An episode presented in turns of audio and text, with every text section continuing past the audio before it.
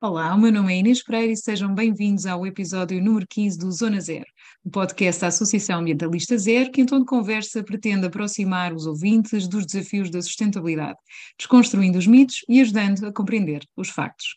De ambientalistas para o cidadão comum são episódios quinzenais que descomplicam o falar sobre ambiente e prometem criar um impacto positivo na mudança de comportamento.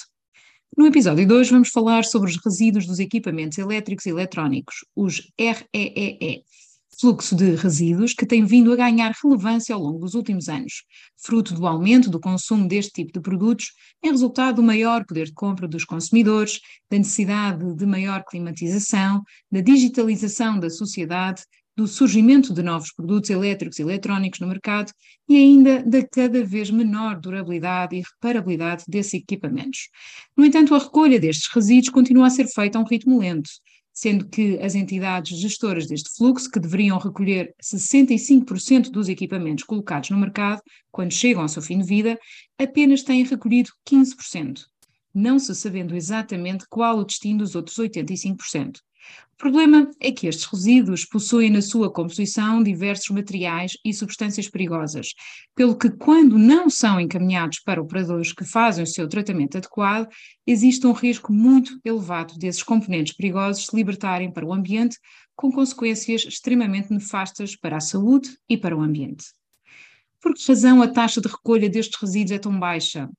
Quais os impactos ambientais e na saúde pública da má gestão deste resíduo? Quais as soluções para melhorar este quadro negativo?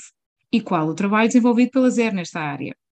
Para nos ajudar a desconstruir este tema, vamos estar à conversa com o Rui Bergmeier. O Rui desenvolve o seu trabalho na ZER, na área dos resíduos. E sem mais demoras, arranca agora um novo episódio do podcast Zona Zero. Bem-vindo, Rui. Olá Inês, bom, obrigado pelo vosso convite. Ah, essa. Para começar um, o nosso episódio de hoje, e como vem sendo o hábito, uh, vamos à base uh, daquele que é o tema.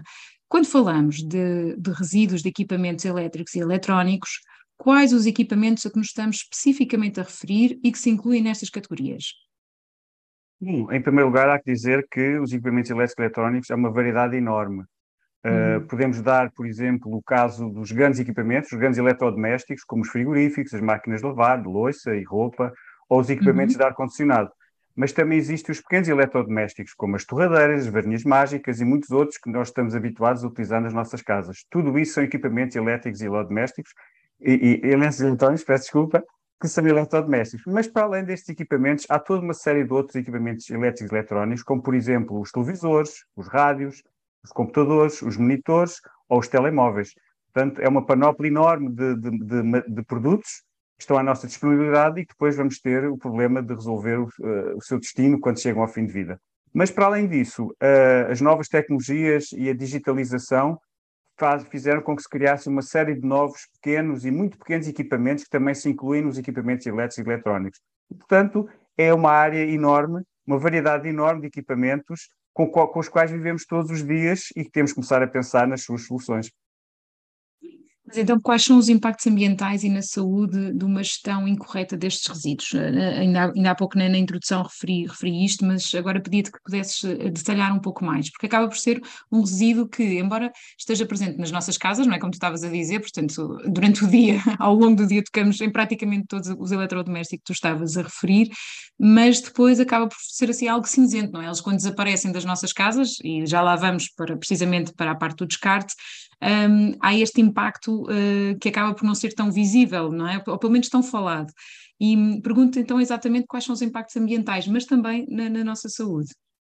Bom, o, há vários problemas destes resíduos, alguns são inclusive considerados perigosos, o próprio resíduo em si é um considerado um resíduo perigoso enquanto não for descontaminado.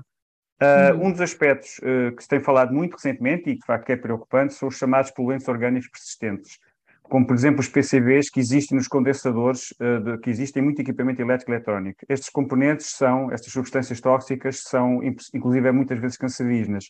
Outros problemas, outros componentes químicos que existem no, nos elétricos eletrónicos, nos plásticos, são os retardadores de chama, que são, são, são digamos, produtos químicos são adicionados no fabrico do plástico de, de, quase todos os equipamentos que temos, por exemplo, dos computadores, para evitar uhum. a ignição, evitar o incêndio. E, portanto, retardador de chama. Mas tem bromo e muitos desses também são substâncias tóxicas que têm de ser removidas e Infelizmente, a nossa tecnologia ainda não permite usar muitos, muitos produtos mais limpos nessa função e, portanto, é também um, um fluxo importante de, de, de, produtos tóxicos que, quando o, o, equipamento não é devidamente recolhido, vão, vão parar ao ambiente e vão parar a nós mais tarde ou mais cedo.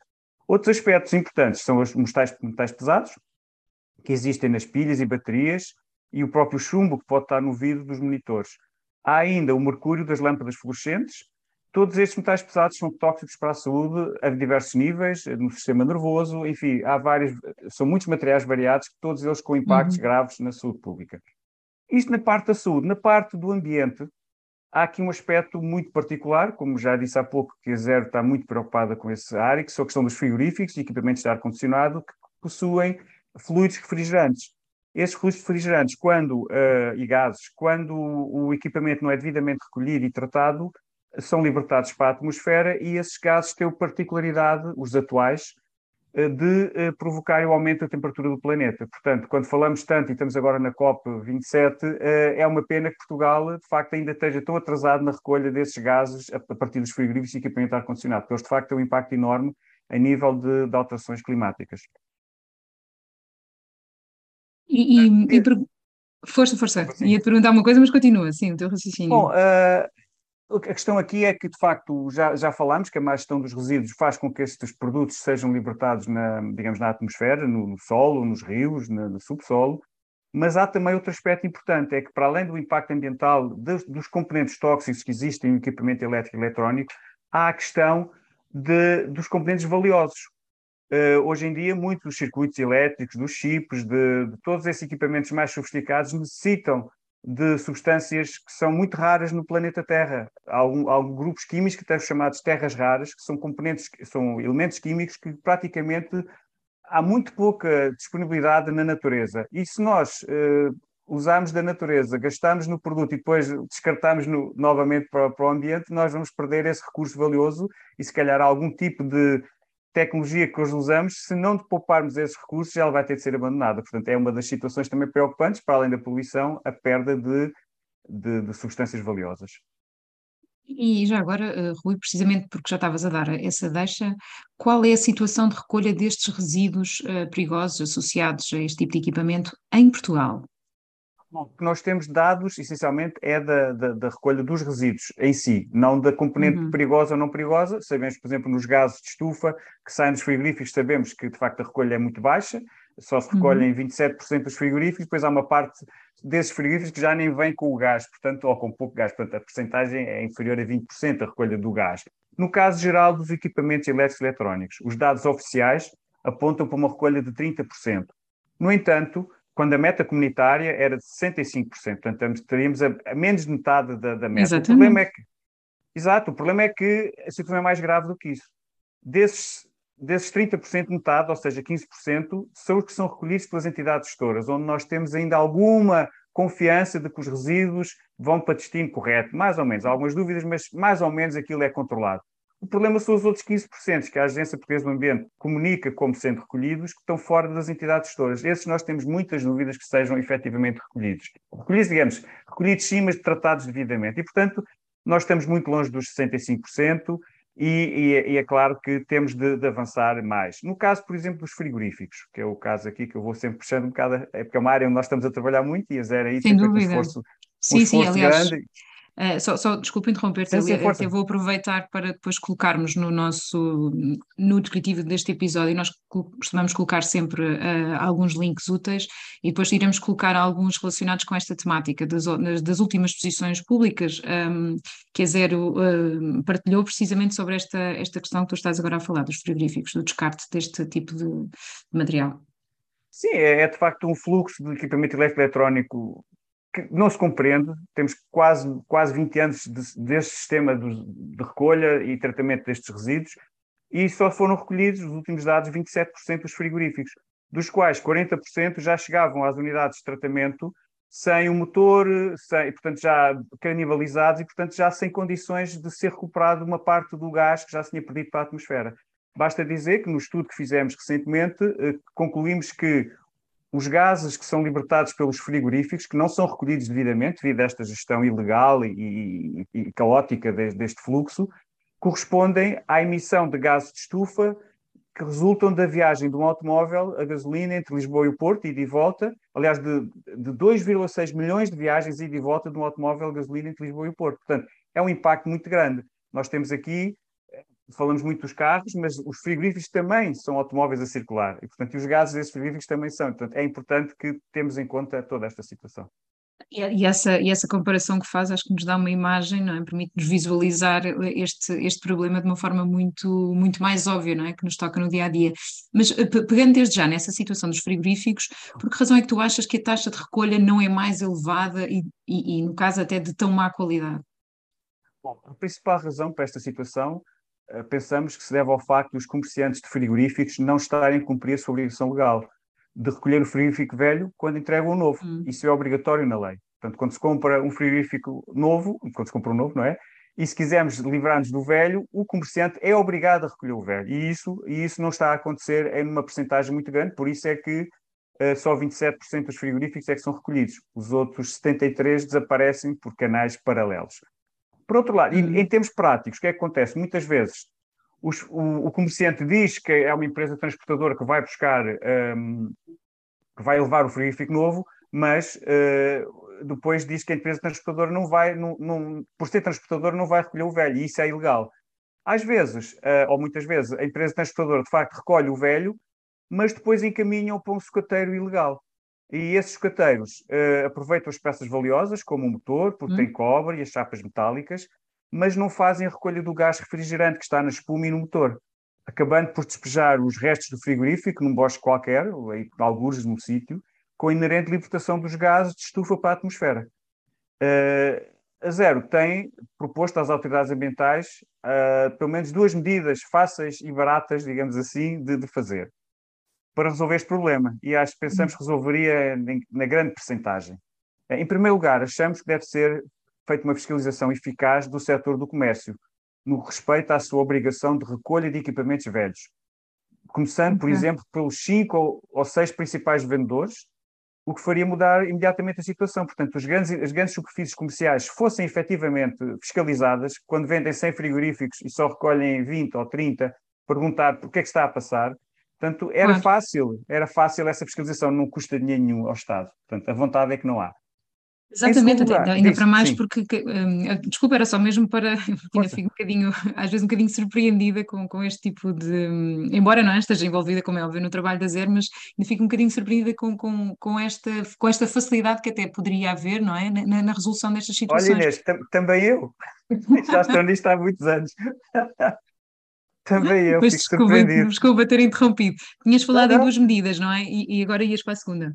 Exatamente. A segunda medida é outra também muito fácil e muito barata de fazer, que já propusemos ao anterior ministro e à State de Estado do Ambiente, eh, deram, mandar-nos dar uma curva, eh, em bom português, e, portanto, era realizar ações de fiscalização às grandes empresas, os fragmentadores, que são as que trituram os metais provenientes dos escateiros.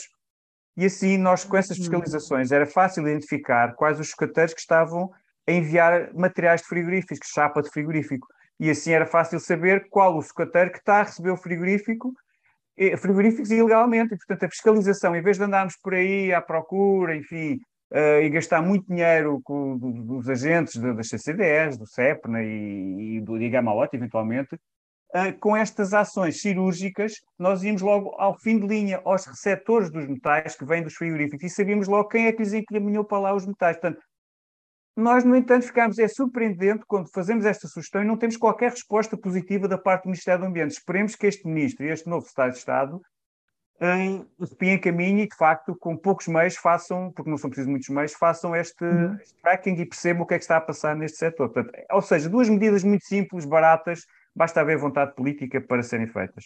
Exatamente, e de rápida execução também. Uh, Rui, para além desta questão específica dos frigoríficos, que é uma, de, como vimos, de, de, grande gravidade e que ainda para mais de, relativamente rápida a solução, um, de que outros males uh, padece o nosso sistema de gestão do, dos resíduos de equipamentos elétricos e eletrónicos? Portugal adotou para a gestão de diversos fluxos de resíduos, como o caso dos que estás a falar, dos que estamos a falar, o princípio da responsabilidade alargada do produtor. Uhum. De acordo com este princípio, as empresas que colocam equipamentos elétricos e eletrónicos no mercado, portanto, as marcas ou, ou uma grande empresa de distribuição com marca própria, são responsáveis por financiar a recolha e o tratamento desses equipamentos quando chegam ao seu fim de vida. Portanto, uma empresa, Samsung, LG, quando coloca um frigorífico, voltando aos frigoríficos, no mercado, ou um televisor, o que seja, tem de pagar por essa colocação no mercado e tem de pagar um FII para, para que financie, financie, o sistema de gestão. E para concretizar este processo, uhum. diz? Ia-te ia, ia perguntar, portanto, isto em teoria deveria ter tudo para funcionar bem, certo? Ou seja, sim, se ele está a colocar sim, um sim. equipamento, não é? pagando uma taxa para financiar então o seu correto uh, descarte, não é? Por assim dizer. Perfeito, no papel está perfeito. Uh, o facto é que, para concretizar este processo, essas empresas que colocam os produtos no mercado têm de aderir a uma das três entidades gestoras deste fluxo, que é o e-Cycling, o Eletrão ou a ERP. E, mediante o pagamento dessas entidades, como eu disse, transferem-lhes a responsabilidade pelo financiamento da recolha e tratamento dos resíduos e pelo alcançar de metas de recolha e reciclagem que venham a ser estabelecidas pelo Governo. Normalmente estas metas estão, estão estabelecidas às entidades gestoras em função das metas que Portugal tem de cumprir. Portugal tem de cumprir 65% de recolha, o Governo obriga as entidades gestoras a cumprirem 65% de recolha, só que não cumprem. Bom, e esse preço pago pelas empresas que colocam equipamentos no mercado é o chamado ecovalor é proposto, é fixado pelas entidades gestoras. É fixado, não, é proposto pelas entidades gestoras às autoridades uh, públicas, à Agência Portuguesa do Ambiente, na parte do ambiente, e à Direção-Geral das Entidades Económicas, uh, na parte da economia. E são estas duas entidades, a APA e a DEGAI, que vão autorizar uh, o ecovalor ou, ou não aceitar. Às vezes não aceitam, em algumas situações, o que é muito raro. E o problema é que, de facto, a APIA de Gai tem sistematicamente, ao longo de quase duas décadas, autorizado ecovalores muito baixos, os quais cobrem apenas cerca de 25% dos custos necessários para garantir o cumprimento das tais metas de recolha e tratamento. E assim sendo, então, Portugal diz. Ah, pois, eu queria te perguntar, então, mas quer dizer, se esses valores são baixos, porquê é que não sobem? Uh, já lá vamos. Ok, ok, já ok, continua, dentro continua. de 10 segundos.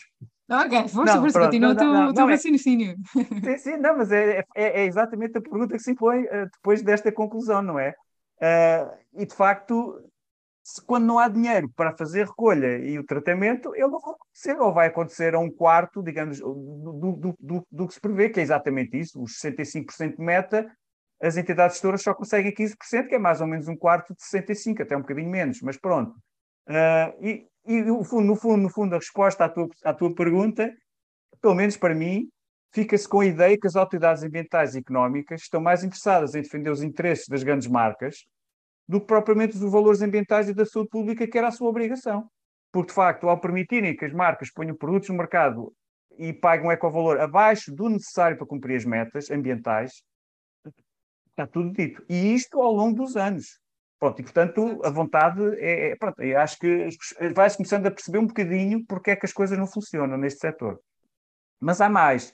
Uh, outro aspecto decisivo e, e contra o qual a, a Zero tem lutado, ainda sem grande sucesso, conseguiu convencer já vários deputados, vários partidos na Assembleia da República, mas não convencemos a maioria, infelizmente, é a baixa penalização a que estão sujeitas as entidades gestoras no caso do incumprimento das metas das suas licenças. Portanto, a lei, a lei prevê que elas sejam penalizadas se não cumprirem as suas licenças, mas vamos ver que penalizações são essas. Ora, essa penalização é feita através da taxa de gestão de resíduos, chamada TGR, a qual, infelizmente, tem valores tão irrisórios fazem com que um, valha a pena não cumprir a lei. Vou dar um exemplo, mais ou menos simples, para, para perceberem. No fundo, é como se a multa por não pagar a portagem da ponte 25 de Abril fosse de 20 cêntimos, quando o valor da portagem é de 1,90€. Portanto, neste caso, pode-se dizer que o crime compensa. E, portanto, esta tentou-se alterar há dois anos esta lei na, na, Assembleia da República, mas infelizmente uh, dois partidos, acaba, o do governo, claro, e outro partido que lhe deu apoio, que neste caso foi o PCP, uh, inviabilizaram essa alteração. E isso foi, não faz sentido nenhum. Muito menos. No, pronto, e assim compensa, continua a compensar não cumprir, e os gestores das entidades gestoras é evidente que não vão querer, não vão querer fazer um esforço. Claro, claro, porque, claro. Mais ainda, não, não se forem cumprir, se forem cumprir, vão perder dinheiro. Portanto, Exatamente, portanto, isto, isto é, um, é, um, é, um, sistema que por si só, não é? Parece que se autoalimenta de uma forma negativa, sim, porque sim, se, se sim, por um lado eles não têm financiamento, também propõem as taxas baixas, não é? Para, para esses interesses a, a que estão a, a, servir, que não os interesses públicos. Um, por outro, também vêem que não há, não há esta, esta penalização, é como tu dizes, quer dizer, compensa, não é? Porque são valores irrisórios.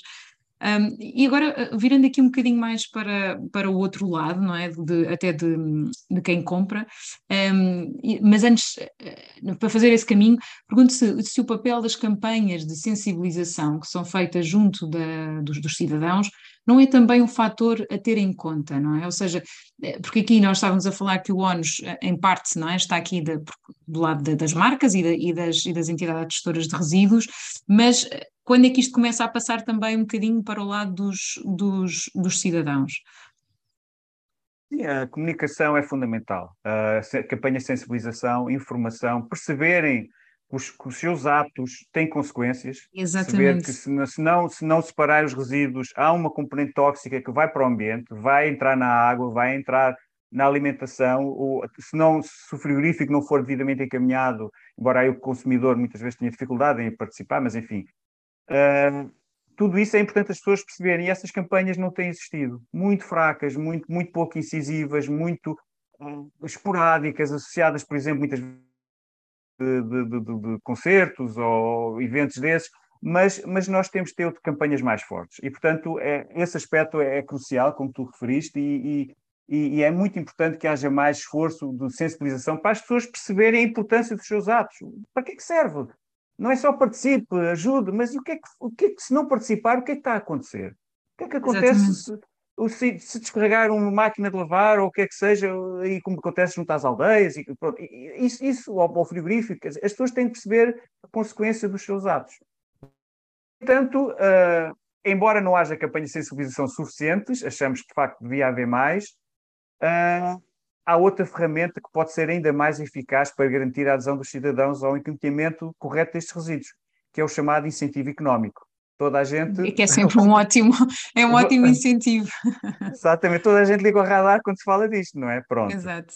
Ora bem, uh, um dos casos paralelos, ou fazer, para fazer um paralelismo com uma situação com outros resíduos, que são as embalagens uh, de bebida, Uh, em 2018 foi aprovado na Assembleia da República um sistema de depósito e retorno para as embalagens de bebidas em plástico, vidro e metal.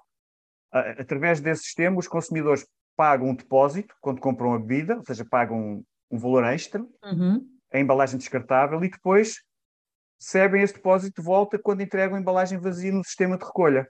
Ou seja, o participa, uh, recebe o dinheiro de volta. O que não participa, que coloca, sei lá, a garrafa de água na praia ou no, ou no lixo comum, ou que seja, uh, não recebe o dinheiro de volta e, portanto, está a perder. E tá, pode, pode ser, começa a ser dinheiro, pode ser dinheiro. E, portanto, isso é uma situação que me parece, que nos parece, a zero, que podia ser transposta para o equipamento elétrico eletrónico.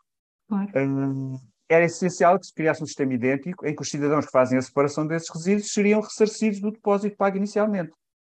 Portanto, no fundo, quem não entrasse corretamente, quem não entregasse os resíduos, seria penalizado. Eu penso que esta solução era muito importante e as pessoas iam perceber também no bolso a importância de, de, colaborar e de ser um cidadão que faz um, tem um, um, comportamento que é positivo para a sociedade. E isto muitas vezes as pessoas são responsabilizadas, elas hoje são totalmente responsabilizadas em termos ambientais.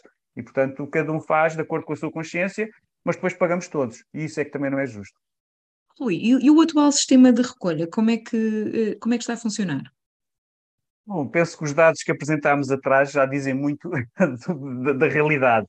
Mas olhando para o terreno, o facto é que a rede de recolha destes resíduos ainda tem uma malha muito larga, portanto não é suficientemente densa uh, o, o, para dar uma resposta aos cidadãos. Eu, por exemplo, vivo numa, numa cidade da área metropolitana de Lisboa que ainda não tem qualquer ponto de recolha de, destes equipamentos o que eu acho inconcebível quase 20 anos após a criação deste sistema. Portanto, uma cidade é uma cidade, efetivamente. Há pessoas que não sabem que é uma cidade, mas é uma cidade. E não tem nenhum ponto de recolha. E já falei com, os, com as três entidades, ponham qualquer coisinha na minha, na, na minha cidade, mas até agora. pelo, nenhuma... pelo menos para alguém, não é? Aqui já Exatamente. Agora está alguém da zero que está a tratar deste tema. Exatamente. mas pronto, mas fora de brincadeiras. Não, gente tem de brincar um bocadinho, porque de facto isto é, já começa a ser ridículo, não é? E, portanto, uh, há cidades em Portugal que não têm pontos de recolha destes equipamentos. Isto é impensável. Bom, mas nem tudo são mais notícias. Há aqui uma entidade gestora, o Eletrão, que está a dar alguns passos interessantes de melhoria do sistema e criou recentemente um programa gratuito de recolha porta a porta de equipamentos elétricos e eletrónicos de grandes dimensões.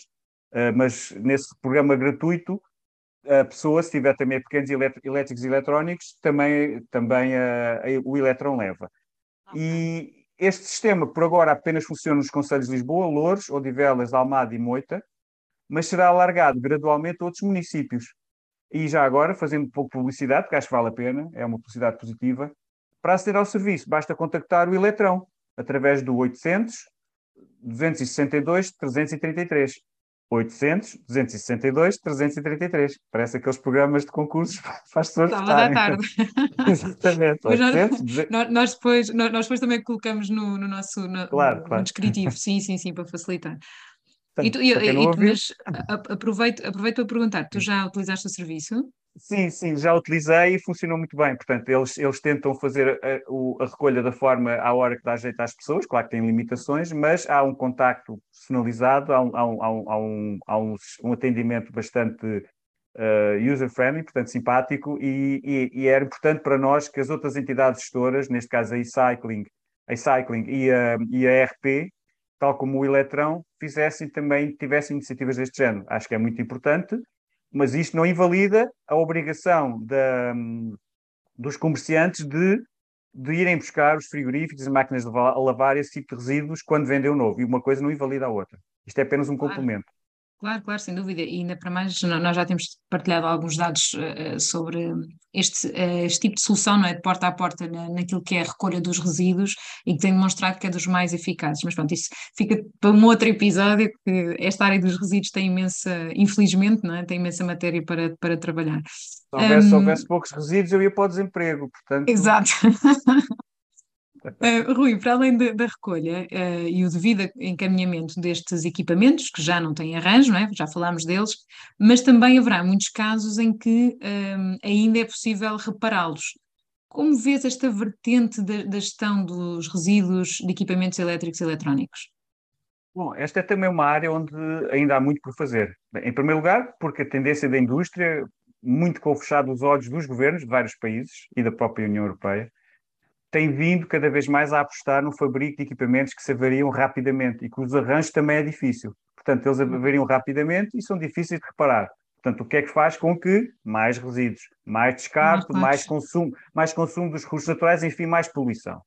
No entanto, é que no caso de Portugal houve um, alguns aspectos, houve algumas melhorias, e um dos aspectos foi a publicação de legislação que alargou de dois para três anos a validade das garantias para diversos produtos diversos essa, essa entrada, essa entrada em vigor foi, eh, foi este ano, salvo erro, não foi? Em 2022?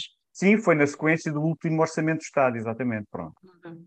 No entanto, eh, pelo que percebemos, eh, há aqui um problema ainda por resolver, é que no último ano de validade da garantia, no tal terceiro ano, ficou do lado do consumidor demonstrar que o problema com o seu equipamento tem a ver com, com o fabrico, ou um problema de origem, não é? E que não resulta de uma má utilização do mesmo pelo consumidor. Isto, como é óbvio, não é fácil provar. Nem toda a gente é eletrotécnico, nem toda a gente tem especialidade nessa área para demonstrar Mas... que o equipamento não está a funcionar por culpa do fabricante e não da sua má utilização. Isto ainda foi um, digamos, um passo tímido que, que o governo deu no sentido de dar mais garantias aos consumidores e, e promover a, a, a, durabilidade destes produtos, mas foi um passo positivo. Agora pensamos que este terceiro ano não pode ter esta, esta, esta nuance, porque esta nuance estraga um bocado o espírito da coisa, pensamos nós. Claro. Outro aspecto importante, e, e, para o qual também a Zer tem lutado, tem a ver com o IVA. Uh, o IVA da, da, da, reparação dos eletrodomésticos. Portanto, é, houve uma redução do IVA na, na, na reparação de, de, eletrodomésticos e, de facto, é um, é um valor, é muito importante, isto é muito importante a vários níveis, já explico porquê. Uh, infelizmente, essa, essa redução do IVA não foi alargada aos equipamentos informáticos. Portanto, achamos que isso também deve ser corrigido, porque os, os equipamentos informáticos têm muitas possibilidades de serem reparados, convém ser reparados antes de serem eh, reciclados, e isso, uhum. infelizmente, pagando um IVA superior, a iniciativa à reparação um, diminui. Agora, devo dizer que isto é tudo muito importante para Portugal. Portugal é essencialmente um importador deste tipo de equipamentos. Portanto, se Portugal se é um importador deste tipo de equipamentos, fazia todo sentido para o Estado, até em termos de, de receitas para, para, as finanças, desenvolvemos a nossa indústria da reparação. Já que não Exatamente. fabricamos os produtos, vamos repará-los e vamos colocá-los novamente no mercado ou dar-lhes dar emprego, criar uma série de tais micro nano empresas, pequenas empresas que fariam essa reparação e criar muito trabalho e, e, e de facto, e trabalho de, de, qualidade, trabalho especializado, trabalho que traz mais valia, que traz valor. E, portanto, é, é um problema que, que infelizmente ainda, ainda temos, temos de melhorar e, e aqui no caso dos equipamentos informáticos é importante que isso seja feito. Rui, agora um bocadinho já em tom quase sumário, não é? Mas tu já tens vindo até dar algumas pistas nesse sentido. Um, mas agora pergunto de uma forma um bocadinho mais consolidada: qual é a posição e o trabalho uh, da Zero nesta área da, da gestão dos resíduos um, dos equipamentos elétricos e eletrónicos? A Zero uh, iniciou, também é uma associação recente, não é? Penso que. Pois, exato. Uh, iniciou em, em 2017 um trabalho sistemático e continuado nesta área procurando influenciar as políticas públicas e que as coisas melhorem. Infelizmente, os resultados, ah, pelo, pelo que temos visto, não foram ainda muitos, portanto, nós, se calhar, a zero também tem de melhorar, tem de melhorar a sua ação para ter mais resultados. Entre os aspectos que temos trabalhado e que temos defendido, em primeiro lugar, é temos feito apresentações de propostas visando aumentar o ecovalor, para que haja dinheiro para a recolha e para o tratamento dos resíduos. Exatamente. Temos também feito, como já falámos aqui, a denúncia da falha dos comerciantes na recolha de equipamentos velhos quando entregam o novo, defendido o depósito retorno para os equipamentos elétricos e eletrónicos, subir o valor da taxa de gestão de resíduos, que é fundamental para penalizar quem não está a cumprir a sua, uhum. o seu trabalho, nomeadamente as entidades gestoras, que são licenciadas para, no fundo, o Estado passa-lhes a responsabilidade para cumprirmos metas a denúncia de ilegalidades neste setor, que são muitas, descarga de resíduos, empresas a funcionar ilegalmente, uh, destinos que não se percebe bem às vezes para onde é que vão os resíduos, enfim, neste setor há muita coisa que nos vem parar, umas descobrimos nós, outras são denúncias que recebemos e nós tentamos a todos os casos encaminhar, quer para as autoridades ambientais, quer muitas vezes, quando elas não respondem, para a comunicação social.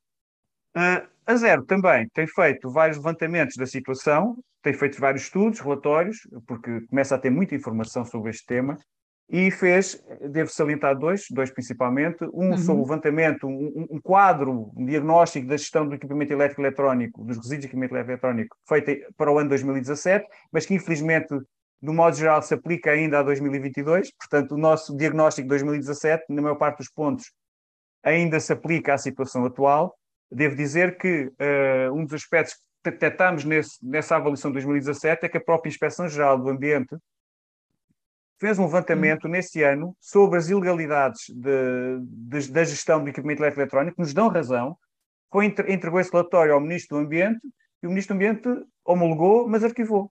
Portanto, nada se fez na sequência desse relatório. Pagámos uma série de inspectores do, do, da IGAMAOT para fazerem para fazerem um, o seu trabalho e fizeram-no bem, identificaram inclusive falhas do próprio Estado, principalmente da Agência Portuguesa do Ambiente, mas o Ministro do Ambiente achou que não, não bem, homologamos o relatório, vai para, vai para a gaveta e nada se fez. Outro estudo que fizemos foi sobre o, o impacto no clima da, da má gestão dos frigoríficos e as emissões de gases de estufa decorrentes dessa, dessa má gestão. Uh, Rui, porque já estamos a, também agora a chegar à reta final do episódio de hoje, pergunto-te um, se já podemos então responder não é, à, à questão do, deste episódio, não é?